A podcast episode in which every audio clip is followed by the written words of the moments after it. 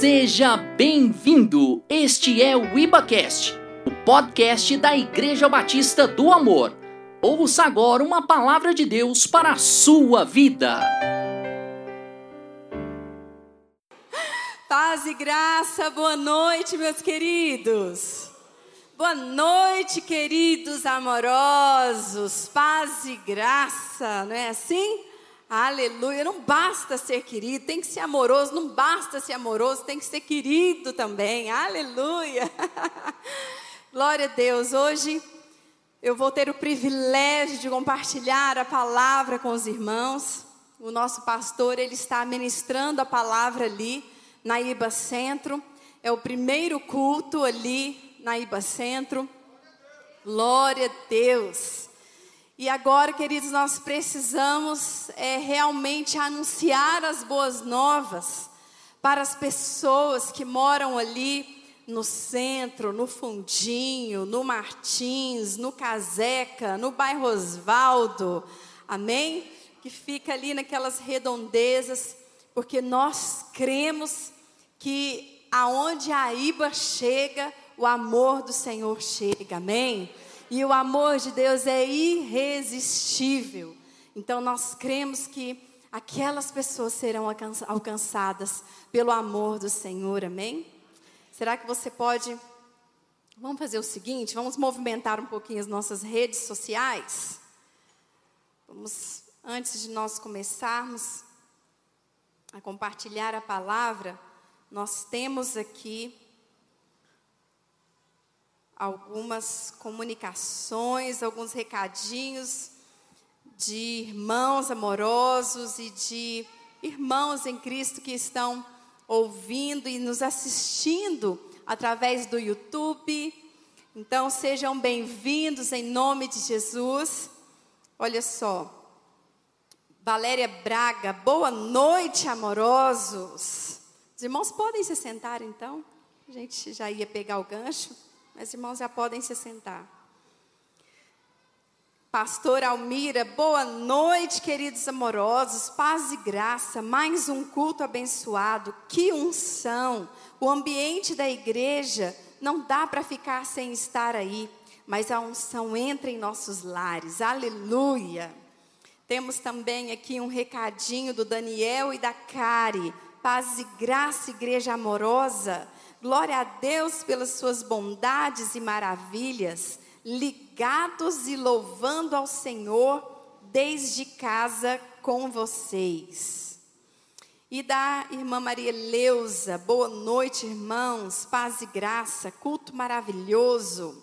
Tiago Silva, boa noite, família amorosa, paz e graça. Então, boa noite aos irmãos que estão ligadinhos aí com a gente nas redes sociais. Que a graça e a paz do Senhor Jesus esteja aí em cada lar, em nome de Jesus. Mais um aqui, olha.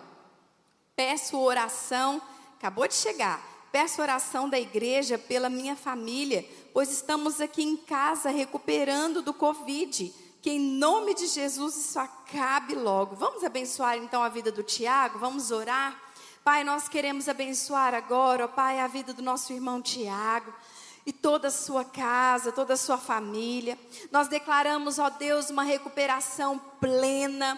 Nós declaramos uma recuperação, ó Deus, satisfatória no nome de Jesus, que o organismo dele comece a corresponder bem aos medicamentos e que no nome de Jesus todo tipo de inflamação, de infecção seja agora rejeitado, que o corpo dele possa expelir, que o corpo deles expilam, ó Pai, no nome de Jesus, toda infecção, ó Pai, e que eles possam experimentar a cura pelo poder que há no nome de Jesus.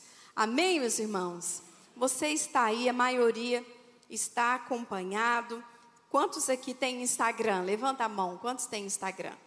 Amém. Então, você que tem, que tem Instagram, será que você pode pegar o seu celular aí? Aproveita, gente. Pastor mandando pegar celular. O que, que, é isso? Para entrar em rede social? Isso não acontece, né? A gente pede para desligar o celular. Ai, gente. Então, pega aí o seu celular entra no seu Instagram e faz uma fotinha, coloca um filtro bem legal. As amorosas, né? Gosto daquele, eu gosto daqueles filtros com cílios assim, né?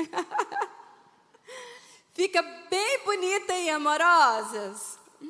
E tira uma foto agora aí e publica essa foto, marca arroba Batista do Amor Oficial, publica aí nos stories, isso, olha lá, ó, ó os casalzinhos já arrumando uma desculpa para ficar juntinho, gente, falar um negócio. isso mesmo, isso mesmo. Coloca aí, vamos dar esse tempinho aí, vamos movimentar, isso é saudável, amém?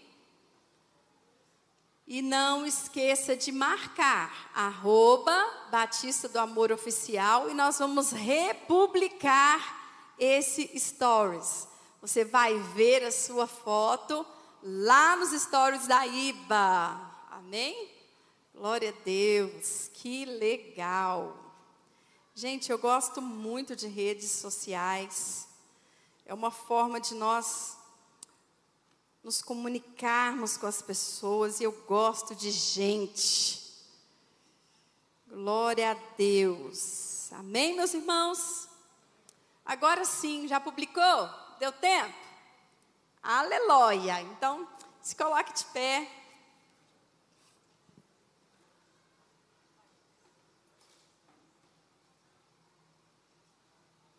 Toma sua Bíblia aí em suas mãos. Vamos fazer a nossa confissão de fé, amém? Vamos declarar, porque a boca fala daquilo que está cheio o coração e quem tem fé fala. Vamos fazer a nossa confissão? Eu sou o que a Bíblia diz que eu sou.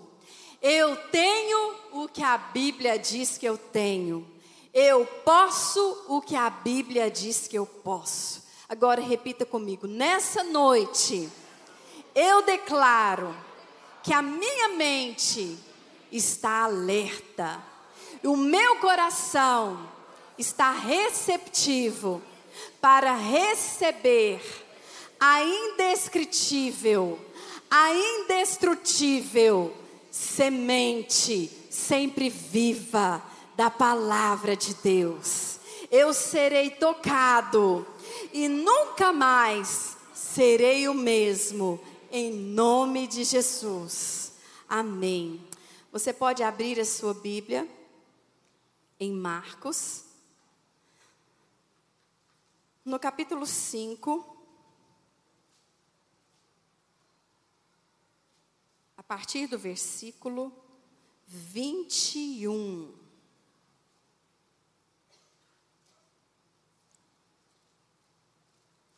Eu confesso que o Evangelho de Marcos é o meu predileto.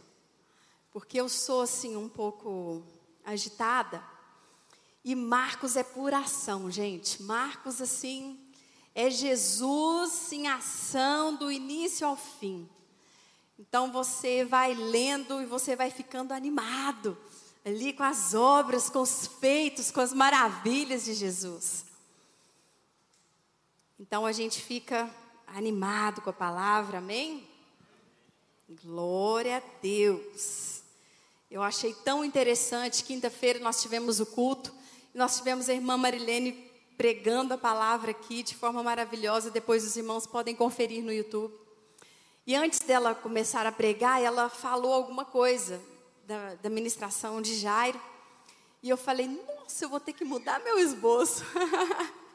Só que, na verdade, ela foi para outra passagem ela só citou e eu falei, glória a Deus, aleluia de novo.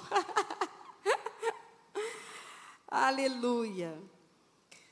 Vamos ler então a partir do versículo 21. Tendo Jesus voltado no barco para o outro lado, afluiu para ele grande multidão, e ele estava junto do mar. Eis que se chegou a ele um dos principais da sinagoga, chamado Jairo, e vendo-o, prostrou-se a seus pés. E insistentemente lhe suplicou: Minha filhinha está à morte. Vem, impõe as mãos sobre ela, para que seja salva e viverá. Jesus foi com ele. Diga comigo, Jesus foi com ele. Continuando. Grande multidão o seguia, comprimindo-o. Aconteceu que certa mulher que havia 12 anos vinha sofrendo de uma hemorragia e muito padecera à mão de vários médicos, tendo despendido tudo quanto possuía, sem contudo nada aproveitar, antes pelo contrário indo a pior. Tendo ouvido a fama de Jesus, vindo por trás dele, por entre a multidão, tocou-lhe a veste. Porque dizia: Se eu apenas lhe tocar as vestes, ficarei curada. E logo se lhe estancou a hemorragia e sentiu no corpo estar curada do seu flagelo. Jesus, reconhecendo imediatamente que dele saíra poder, virando-se no meio da multidão, perguntou: Quem me tocou nas vestes? Responderam-lhe seus discípulos: Vês que a multidão te aperta e dizes: Quem me tocou? Ele, porém, olhava ao redor para ver quem fizera isto. Então a mulher, atemorizada e tremendo, do que nela se operara, veio, prostrou-se diante dele e declarou-lhe toda a verdade. E ele lhe disse: Filha, a tua fé te salvou. Vai-te em paz e fica livre do teu mal. Versículo 35. Falava ele ainda quando chegaram alguns da casa do chefe da sinagoga, a quem disseram: Tua filha já morreu. Por que ainda incomodas o mestre? Mas Jesus, sem acudir a tais palavras, disse ao chefe da sinagoga: Não temas, crê somente. Contudo, não permitiu que alguém o acompanhasse, senão Pedro e os irmãos Tiago e João. Chegando à casa do chefe da sinagoga, viu Jesus o alvoroço, os que choravam e os que pranteavam muito. Ao entrar, lhes disse: Por que estáis em alvoroço e chorais? A criança não está morta, mas dorme. E riam-se dele. Tendo ele, porém, mandado sair a todos, tomou o pão, tomou o pai e a mãe da criança, e os que vieram com ele, e entrou onde ele estava tomando-a pela mão, disse: Talitacume, que quer dizer: Menina, eu te mando, levanta-te. Imediatamente a menina se levantou e pôs-se a andar, pois tinha doze anos. Então ficaram todos sobremaneira admirados. Mas Jesus ordenou-lhes expressamente que ninguém o soubesse e mandou que dessem de comer à menina. Vamos orar? Pai, nós te agradecemos, Senhor, pela tua palavra. A tua palavra é a verdade e a tua palavra é alimento para o nosso espírito. Senhor, que nós sejamos alimentados nessa noite, a ponto do nosso espírito ser fortalecido e enriquecido de fé. Pai, que no nome de Jesus os nossos olhos espirituais se abram, que o teu espírito de sabedoria venha sobre nós, para que possamos ter discernimento das coisas e dos teus ensinamentos e dos teus princípios, para vivermos sempre de acordo com a tua vontade. Pai, eu abençoo cada um. Que cada mente agora seja, ó Pai, trazida cativa à tua palavra. E no nome de Jesus, eu quero repreender toda falácia, todo falso ensinamento, todo espírito de religiosidade, todo espírito de condenação, de acusação na mente dos meus irmãos, de rejeição também. Eu repreendo agora no nome de Jesus e que possamos ser tocados pela tua palavra, para que as nossas vidas nunca mais sejam as mesmas, em nome de Jesus. Amém e amém. Amém, meus irmãos? Podem se assentar. Aleluia. Meus irmãos, nós vamos falar um pouquinho, um pouquinho não, nós vamos falar muito sobre a vida desse homem chamado Jairo. Nós vamos aprender com ele nessa noite. Jairo era um dos principais líderes da sinagoga. E a sinagoga era uma, um lugar, era onde acontecia uma reunião de pessoas. E acontecia com no mínimo 10 pessoas e depois mudou para no mínimo duas pessoas. E eu creio que a palavra de Deus ela testifica isso. Onde houverem dois ou mais reunidos em meu nome, eu ali estarei. E Jairo era, era então um dos líderes, um dos principais líderes da sinagoga. Era um lugar então ali de adoração, oração e aprendizado da palavra de Deus. Então ele era como se fosse um pastor, ele que conduzia ali aquele ambiente, ele que conduzia então as orações, ele conduzia, é como se fosse mesmo um pastor. E nós podemos dizer que ele era uma pessoa influente, sim ou não? Sim, ele era uma pessoa influente, ele era uma pessoa conhecida também. E nós sabemos pela palavra então que ele era casado, que ele tinha uma família e que ele tinha uma única filha de 12 anos de idade, que se chamava Talitar. Hoje, né, foi ficando mais moderno, coloca-se até TH, então nós pronunciamos, falamos Talita, mas aqui no português literal se pronuncia Talitar. E Jairo, o nome Jairo significa o iluminado de Deus. Ele brilha. Então Jairo era esse homem, iluminado por Deus, como se fosse um pastor ali na sinagoga, conduzindo as reuniões de no mínimo dez, às vezes no mínimo, no mínimo duas, porque depois mudou, mas eu acho que acredito que na época dele ainda deveria ser dez. Era uma célula, um líder de célula também, amém, meus irmãos? Glória a Deus. Então ele era essa pessoa iluminada, e eu acredito que a vida dele estava normal, até que sua filha adoece e fica à beira da morte.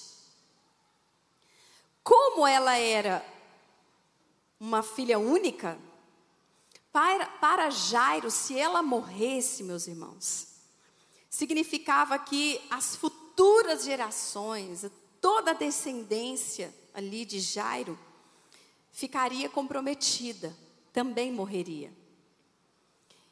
E garantir a continuação das gerações familiares era algo muito importante para os judeus. Era algo muito importante. E Jairo tinha qualidades e características que fizeram toda a diferença nesse momento tão difícil da vida dele. E eu quero te dizer nessa noite que o seu comportamento, o seu mesmo, o seu comportamento, meu irmão, diante dos desafios dessa vida, é algo que vai definir o resultado do processo que você está vivendo. Eu vou repetir. O seu comportamento diante das crises, diante das tribulações, diante dos momentos difíceis, vai definir o resultado desse processo. Os irmãos entenderam? E então Jairo, ele tinha qualidades e características que fizeram toda a diferença para que ele então pudesse desfrutar de uma vitória maravilhosa, de um milagre tremendo, tremendo. Então eu quero te convidar nessa noite. Vamos aprender com Jairo?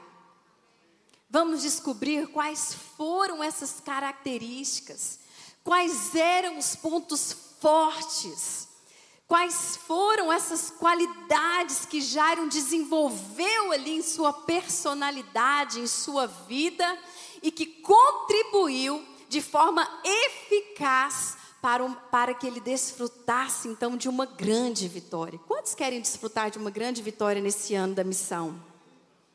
Aleluia, eu também.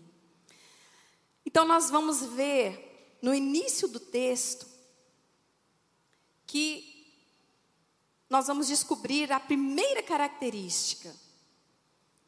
Jairo era humilde. Então, a primeira característica, humildade. Em Marcos, no capítulo 5, 22, o versículo diz: Eis que se chegou a ele um dos principais da sinagoga, chamado Jairo. O iluminado, aquele que brilha, o iluminado por Deus, chegou até Jesus. E vendo-o, prostrou-se a seus pés.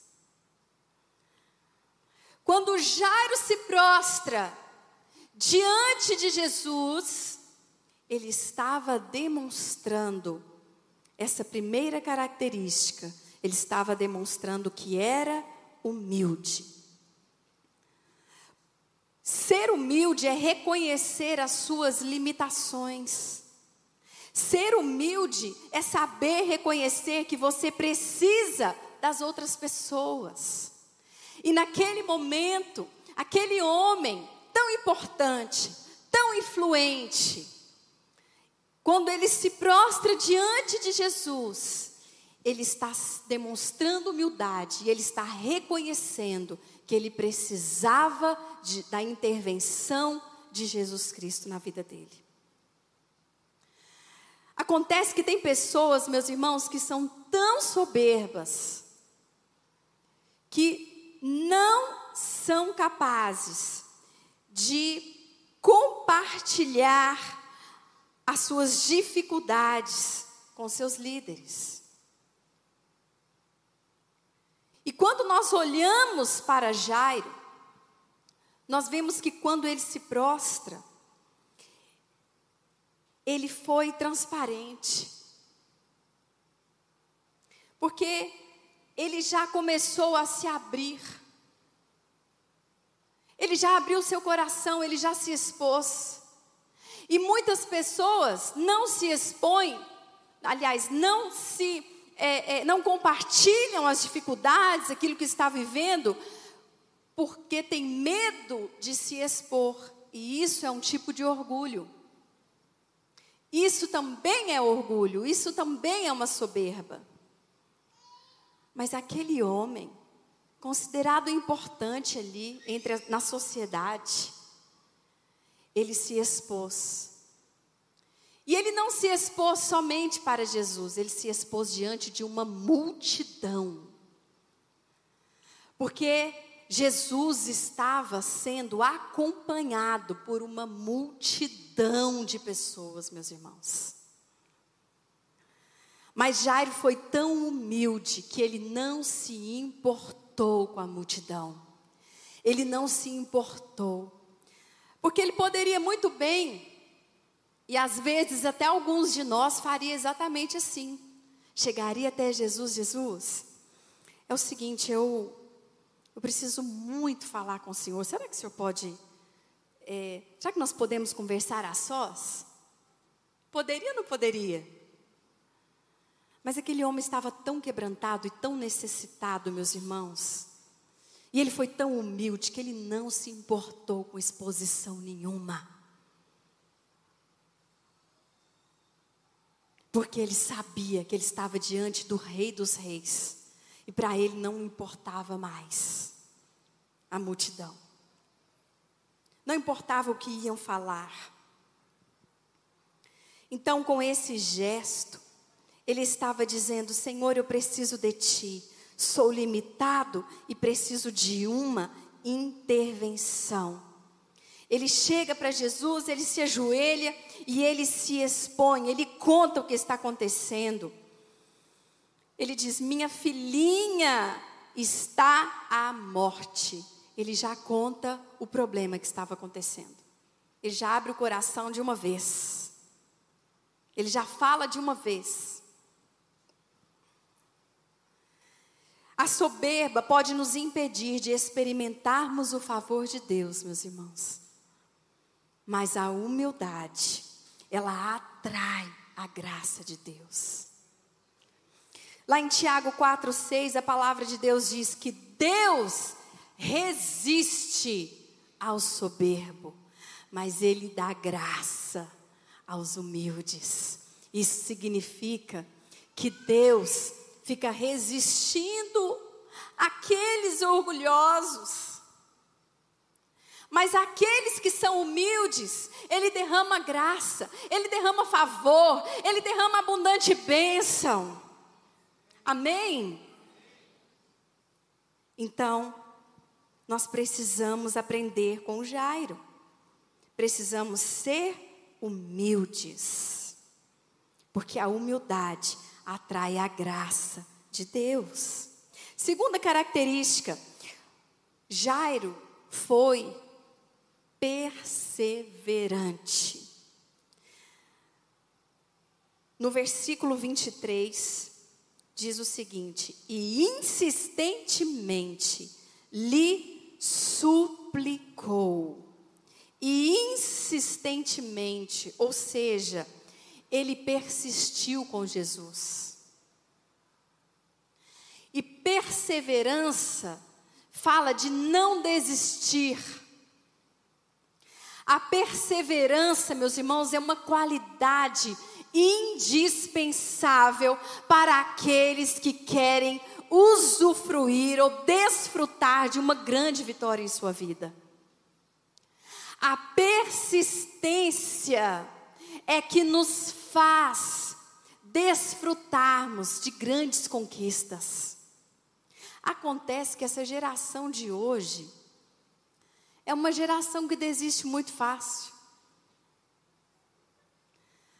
A geração de hoje, a nossa geração, ela não está chutando balde porque a sua filha está morrendo. A nossa geração, ela está chutando balde porque terminou com o namoradinho. A geração de hoje está chutando balde porque não passou no Enem. A nossa geração está desistindo porque não tirou CNH. Ah, não, segunda vez, terceira, é porque não é para eu tirar mesmo, não. A nossa geração está desistindo, não está perseverando no casamento porque não existe uma compatibilidade ali nos gênios. Então o argumento é: não, nós temos que separar porque nós não somos compatíveis, nós somos incompatíveis, nunca vai dar certo.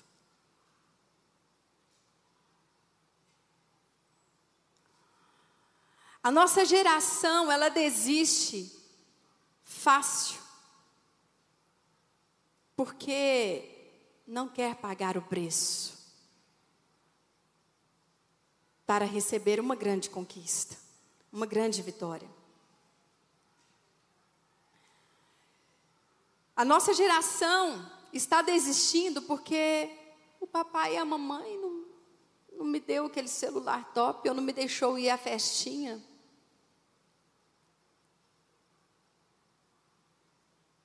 Então nós precisamos entender que a perseverança é uma qualidade indispensável para nós, filhos de Deus. Quantos são filhos de Deus? Aleluia. Se você sabe então qual é a sua identidade, então você precisa ser perseverante, porque isso faz parte de todo cristão. Nós precisamos entender que o intuito de uma tribulação não é a desistência, meus irmãos, mas sim a perseverança, porque é na perseverança que nós amadurecemos, é na perseverança que nós vamos é, ser realmente levados a uma maturidade e a termos um caráter aprovado é por meio da perseverança. Em Tiago 1, 2, 4 vai comprovar isso.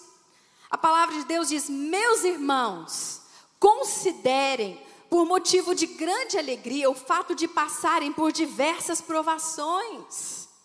Pois vocês sabem que a prova da sua fé produz perseverança. A perseverança é uma prova de fé. Então, se você é um homem ou uma mulher de fé, você é perseverante naquilo que faz. Mas perseverança não é o mesmo que, que a idolatria, não é o mesmo que a obstinação. Porque tem pessoas que são obstinadas, elas não são perseverantes. Elas decidem algo para a sua vida, elas sonham com algo, e elas vão passar por cima de pessoas, elas vão passar por cima de tudo para tentar alcançar aquilo, até mesmo dos princípios da palavra de Deus. Meus irmãos, a partir do momento que você precisa negociar um princípio ou passar por cima de alguém que, na verdade, já é, você já está ah, passando por cima de um princípio da palavra, porque nós devemos amar o próximo como a nós mesmos. A partir do momento que você precisa quebrar um princípio da palavra de Deus, isso não é ser perseverante, isso é ser obstinado. E a obstinação é como o pecado de idolatria. Então existe uma diferença muito grande.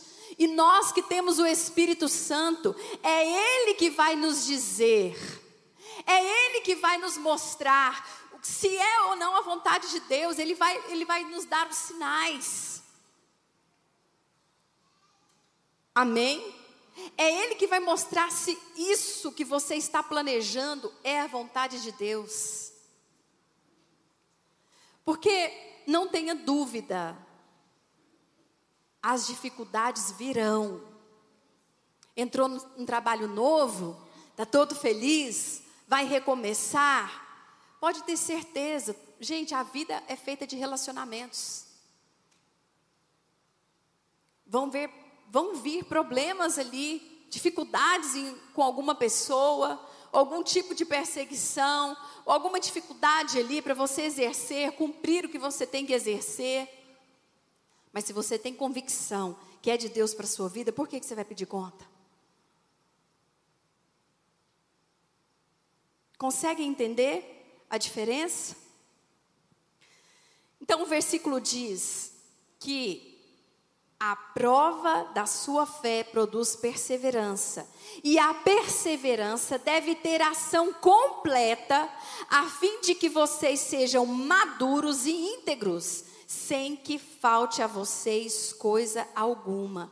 Então a perseverança, meus irmãos, ela deve ir até o fim persevere até o fim. Jairo insistiu com Jesus. Ele foi perseverante, não somente aqui na fala dele, mas vocês vão perceber que ele foi perseverante até o fim, porque ele tinha vários, ele teve vários motivos para desistir ali no meio do caminho daquela caminhada. Ele teve vários motivos. E eu confesso para vocês que se fosse eu, talvez eu não sei. Porque a gente vai chegar lá.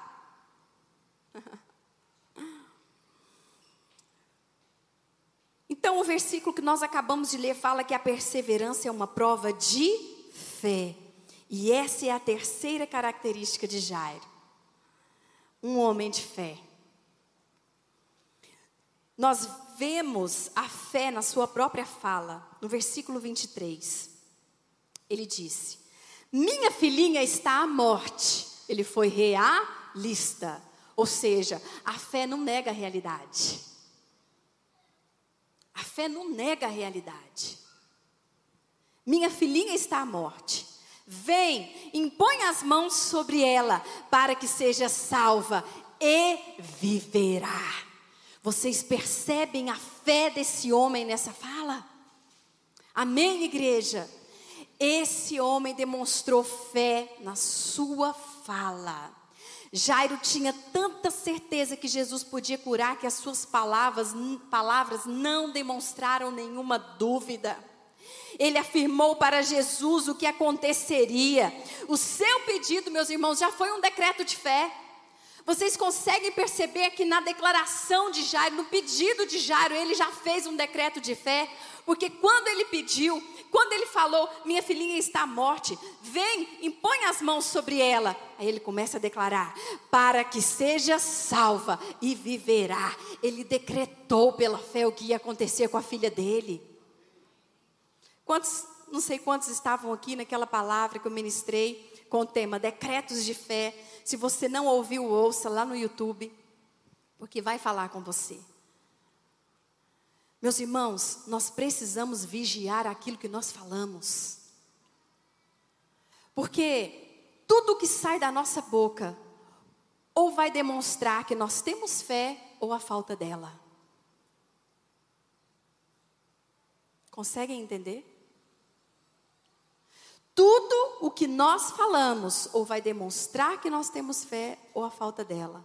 Até nos exemplos simples da vida, nos exemplos básicos. Eu conheci um pastor que ele falou que ele, ele estava se é, treinando ali no dia a dia, porque ele queria viver mesmo, ter um, a vida, a vida dele queria que fosse um estilo de fé.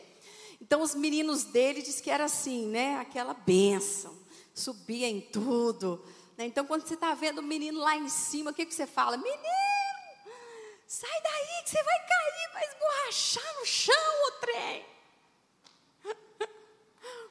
Aí esse pastor falou que ele começou a falar diferente, começou a falar pela fé agora. Agora ele era um homem de fé. Ele falava assim: Menino, sai daí que você não vai esborrachar, não. Você não vai quebrar a cara, não, trem. Vem cá. Então, as nossas palavras, elas vão demonstrar a fé ou a falta delas. Às vezes a gente fica com aquelas impressões, né? A gente acorda, aí a gente libera as palavras assim: nossa, estou com uma sensação de que alguma coisa ruim vai acontecer. Fala isso não, meus irmãos. Fala isso não, minha irmã. Quando vier isso, você fala assim: nossa, estou com uma sensação que hoje vai acontecer algo muito bom. Aleluia! Glória a Deus. Então as nossas palavras, ela, ou elas vão demonstrar a fé, ou a falta delas. Meu menino está tão difícil. Meu menino é uma bênção. Amém? Ontem a Esté pendurou na minha cortina. E a cortina veio ao chão, quebrou, né? O, aquele, como que chama? Isso aí, o varal quebrou, tá lá, quebrado. E aí eu perguntei para ela, falei assim, Esther, quem que fez isso, Esther? Não sei. Falei, Esther, mas não é possível, Esther. E agora, como que vai fazer? A cortina da mamãe estragou. O que, que aconteceu, Esther? Conta a verdade. Eu estava brincando e a cortina enrolou no meu pé. A culpa foi da cortina, entenderam? Mas ela não aprendeu ainda, né, gente? Está aprendendo a ser humilde, humilde como Jesus. Então, meus irmãos, nós precisamos entender que nós fomos chamados para viver de fé em fé. 2 Coríntios 4, 13 diz o seguinte: Ora, temos o mesmo espírito de fé, conforme está escrito. Cri, por isso falei. Também nós cremos, por isso também falamos. Esse é o espírito de fé. Fala, declara, comece a declarar as bênçãos na sua vida, comece a declarar as bênçãos sobre o seu filho. Está passando um momento difícil com ele? Declara que ele é abençoado, declara por que, que ele foi chamado, por que, que ele e para que, que ele veio. Vai confessando, vai declarando a palavra. Você tem algo a conquistar, vai trazendo a existência, vai fazendo decretos de fé, porque foi exatamente isso que Jairo fez. Meus irmãos, e quem tem fé tem esperança. São duas coisas diferentes, mas são duas coisas que andam bem juntinhas: a fé e a esperança. Essa é a quarta característica na vida de Jairo. Ele tinha esperança. Se a sua fé está fortalecida, então você é uma pessoa cheia de esperança. O que, que é esperança? A esperança é uma expectativa otimista a respeito do futuro. Então, quem tem fé tem esperança, mas quem perde a fé já perdeu a esperança há muito tempo. Quando nós olhamos para essa passagem, nós vemos a esperança na própria declaração que Jairo fez. Ele teve a esperança de ver a sua filha salva e viva por meio das mãos de Jesus. Ele declarou. Vamos voltar? Ele declarou: para que seja salva e viverá. Ele viu a vitória, ele teve essa esperança, e essa esperança sustentou ele até o final. A fé, meus irmãos, a fé e a esperança juntas podem trazer à existência muitas vitórias e milagres. Podem trazer para a realidade sonhos que até já morreram em sua vida. Sonhos que você tinha lá atrás, de fazer uma faculdade, e agora você já está com mais de 30 anos. Mas se você tiver fé, você tem esperança, e esses dois andam juntos e tem um, o poder de trazer à existência sonhos que até já morreram, de ressuscitar estes sonhos. A esperança de Jairo estava com Jesus, estava com Deus, o autor de toda a esperança. E o que aconteceu depois da declaração de Jairo? Versículo 24. Jesus foi com ele.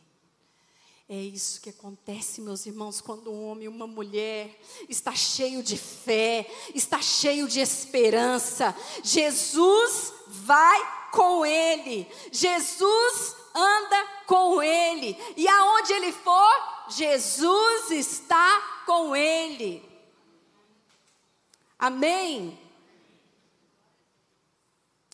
Então, se você está em Cristo, você tem fé e esperança, Jesus vai com você. Romanos 12, 12 diz: Alegrem-se na esperança, sejam pacientes na tribulação, perseverem na oração. A situação de Jairo, meus irmãos, era muito delicada. E cada segundo para ele valia muito.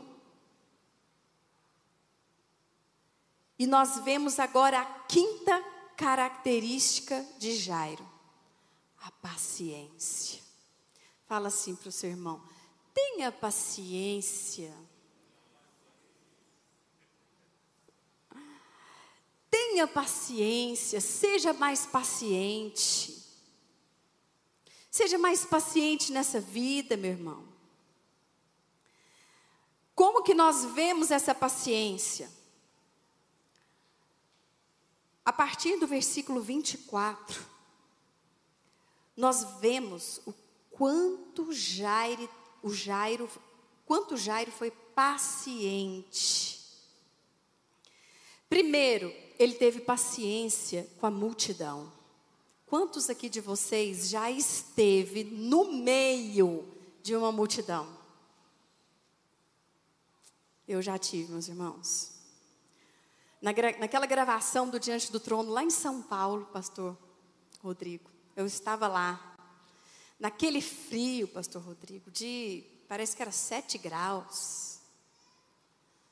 Eu, mineirinha, frio de sete graus, gente. Já começa por aí, você já começa a ficar nervoso só com isso. Cheguei, cedo, viajei de BH para São Paulo a noite toda.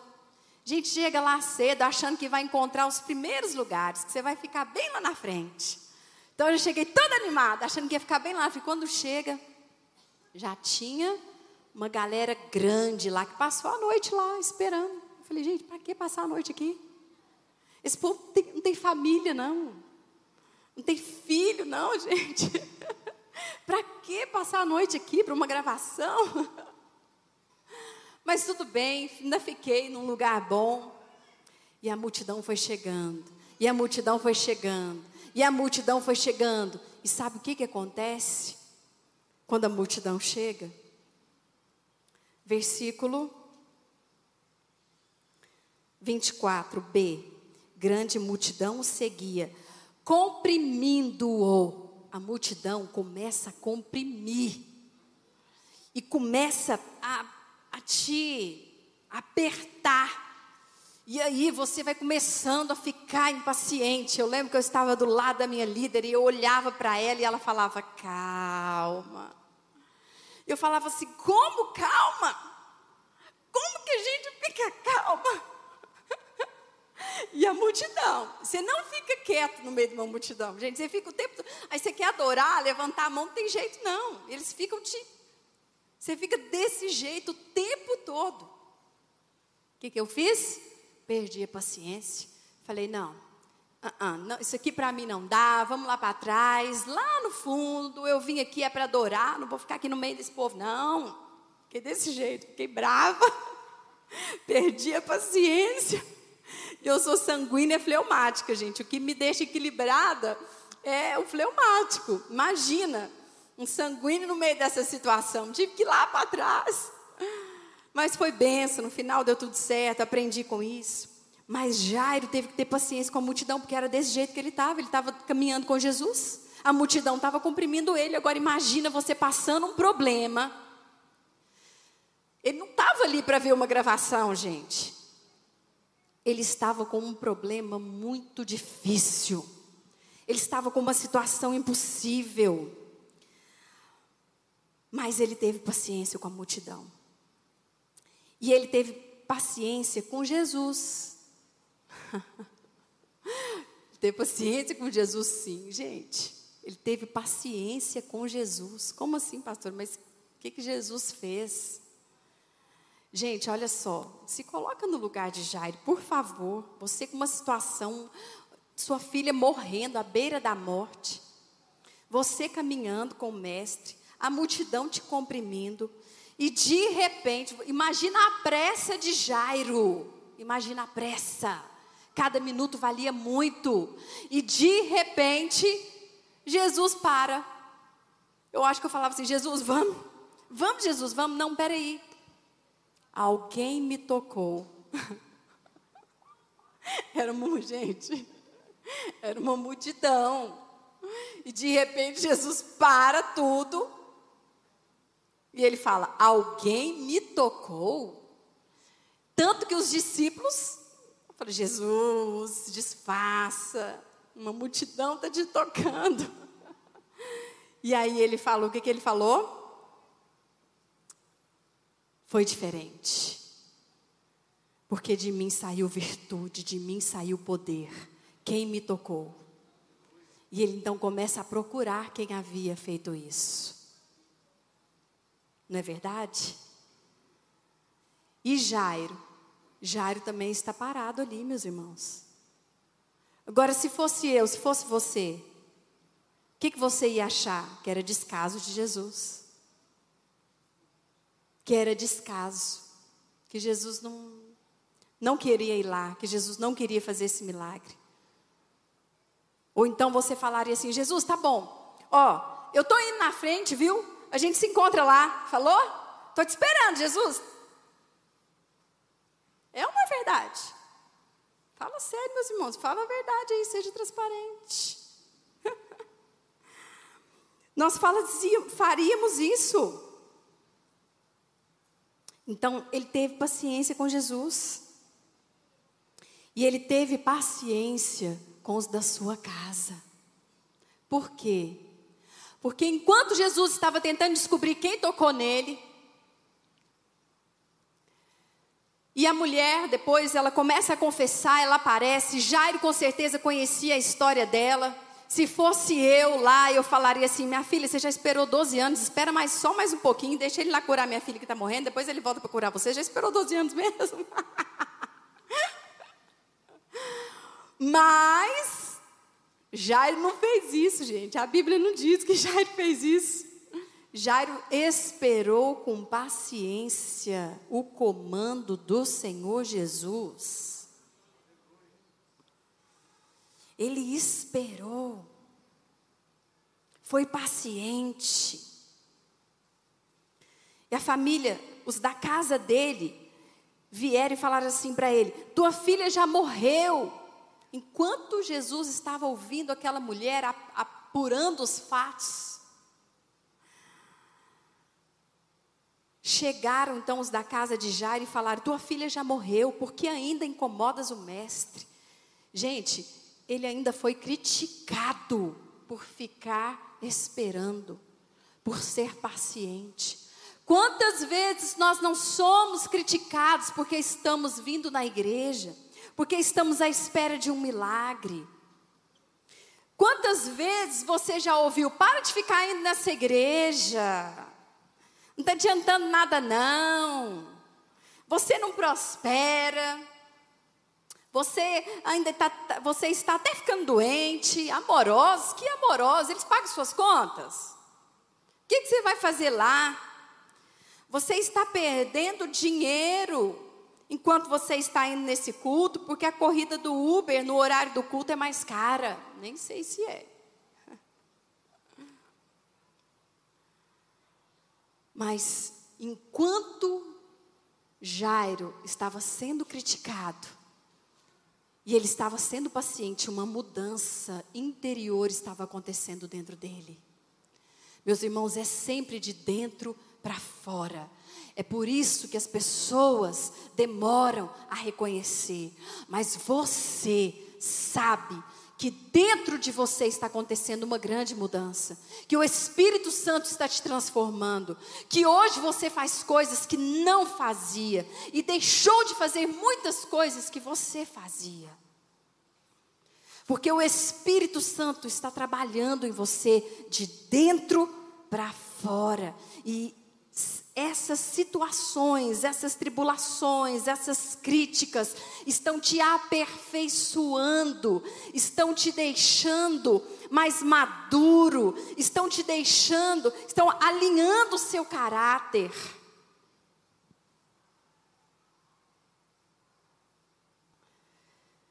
Então, foi a paciência de Jairo, meus irmãos, que, que o fez experimentar milagres nessa caminhada.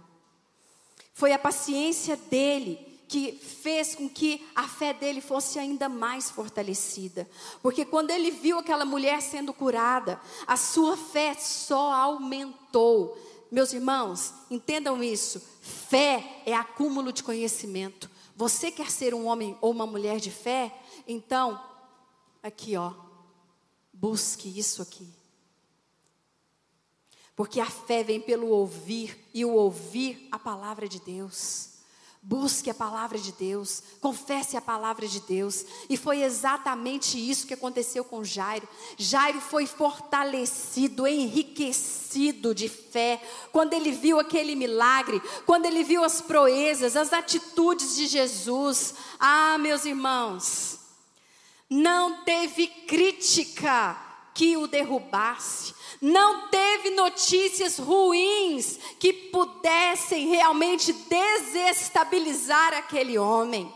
Então, quando ele ouviu aquela notícia, ele não se não perdeu a esperança, ele não ficou desesperado, porque ele estava cheio de fé.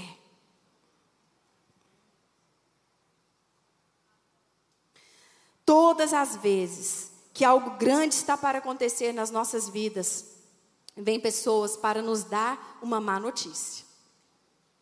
Para tentar fazer a gente retroceder e desistir de vez.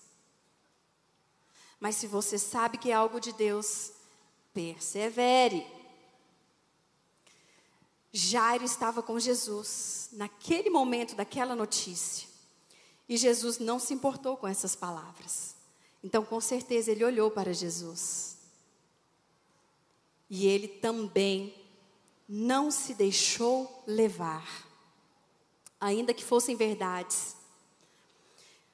O versículo diz: Mas Jesus, sem acudir a tais palavras, disse ao chefe da sinagoga: Não temas, crê somente. Somente um homem e uma mulher de Deus que é humilde, que está perseverando, que anda em fé, que tem esperança, consegue, no meio de uma tribulação, ouvir diante de uma má notícia a voz do Senhor Jesus dizendo: Não temas, crê somente.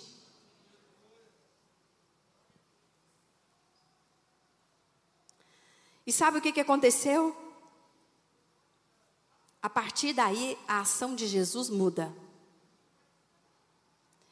Quando Jesus contemplou essas características, essas qualidades em ação na vida de Jairo, e a partir daquela má notícia, Jesus viu que aquele homem permaneceu do lado dele, Aquele homem permaneceu paciente ali ao lado de Jesus, não desistiu, não se desesperou.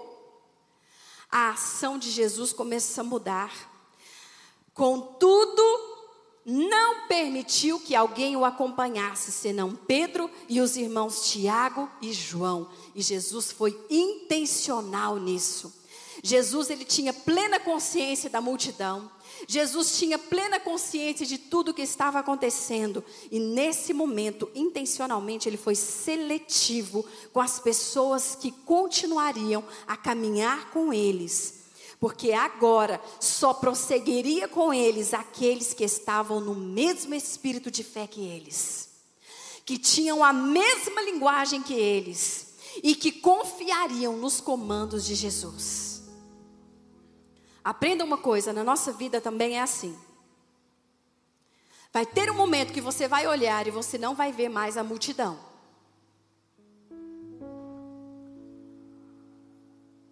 Vai ter um momento que você vai olhar e você vai ver que não são todos. Mas não se assuste. Porque quando você não ver mais a multidão junto, você só vai ver ao seu lado homens e mulheres que são discípulos fiéis. E os discípulos, os discípulos fiéis experimentam grandes milagres e grandes conquistas.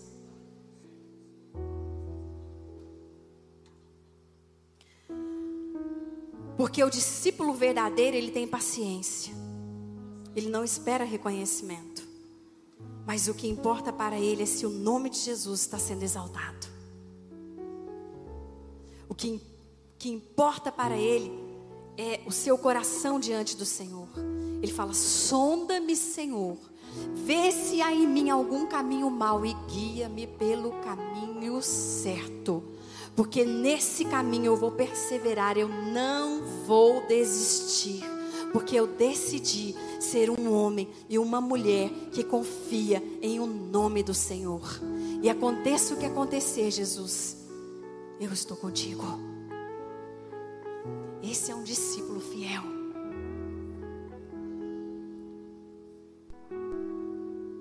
E tendo ele, porém, mandado sair a todos, tomou o pai e a mãe da criança e os que vieram com ele, e entrou onde ela estava. E tomando-a pela mão, disse: Talitá, come, que quer dizer, menina, eu te mando, levanta-te. Imediatamente a menina se levantou e pôs-se a andar, pois tinha doze anos. Então ficaram todos sobremaneira admirados. Esse é o tamanho da vitória, esse é o tamanho do milagre que aqueles que são humildes em Cristo, que são transparentes, que reconhecem que precisam das outras pessoas, que reconhecem que precisam se abrir, que precisam ser transparentes, que precisam de uma oração, experimentam. Sabe, meus irmãos, eu quero dizer para vocês o que seria de mim. Se não fosse irmãs preciosas do meu lado. O que seria de mim se não fosse irmãs que eu sei que oram pela minha vida? O que seria de mim se não fosse os pastores que eu posso contar, os pastores auxiliares que nós nos encontramos às segundas-feiras, nem que seja online, para orar, para aprendermos juntos, para compartilharmos as dificuldades, aquilo que nós estamos passando, e a gente se levanta em oração junto, pela igreja, por vocês. Valorizo cada um, cada um deles eu valorizo. E sou humilde nessa hora o suficiente para dizer que preciso de cada um e não abro mão de nenhum. Nem de você, porque eu sei que eu posso contar com você na Iba Kids, né, minhas irmãs? Quinta-feira é nós lá, ó, juntinhas e misturadas, aprendendo a cumprir o nosso chamado. Então nós precisamos entender que o Senhor ele tem grandes coisas para nós, mas nessa caminhada nós precisamos perseverar. Agora, coloque-se de pé. Nós já vamos finalizar essa palavra.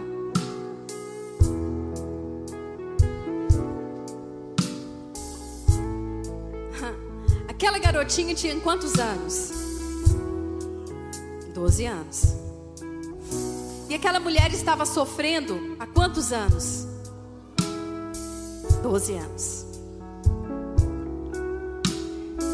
Não foi à toa ou coincidência que os seus caminhos se cruzaram. E quando eu estava fazendo esse esboço, eu falei assim: Senhor, me revela aqui, porque tem alguma coisa aqui. Tem algo de Deus nesse negócio. Espírito Santo, me mostre. E aí, eu fui pesquisar e o número 12 na Bíblia remete à perfeição da ação de Deus na eternidade. Aquelas vidas estavam sendo marcadas pela eternidade de Deus. E se você olhar o, olhar o texto, Aquele pai, quando ele fez o pedido para Jesus, quando ele falou: Jesus, vai, põe as mãos sobre ela e ela será salva e viverá. O primeiro pedido daquele pai foi para aquela menina fosse salva, tivesse marcado nela a eternidade. E aquela mulher, quando Jesus conversa com ela, Jesus fala: Filha, a tua fé te salvou. Ela foi marcada para a eternidade. Eu quero te dizer que os milagres, que as grandes vitórias na nossa vida, serão vitórias que nós vamos levar para toda a eternidade.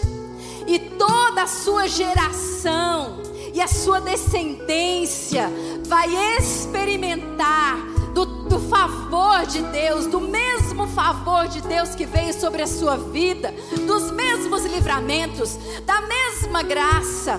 Ah, meus irmãos, no nome de Jesus, sabe, o sete fala da perfeição de Deus, da ação perfeita de Deus na nossa vida, na história da humanidade. Mas o número 12, ele fala disso. Ele fala da ação perfeita de Deus para a eternidade. Então nós precisamos entender que Deus tem grandes coisas para nós. Deus tem grandes vitórias e conquistas para nós. Então nessa hora eu quero orar por você.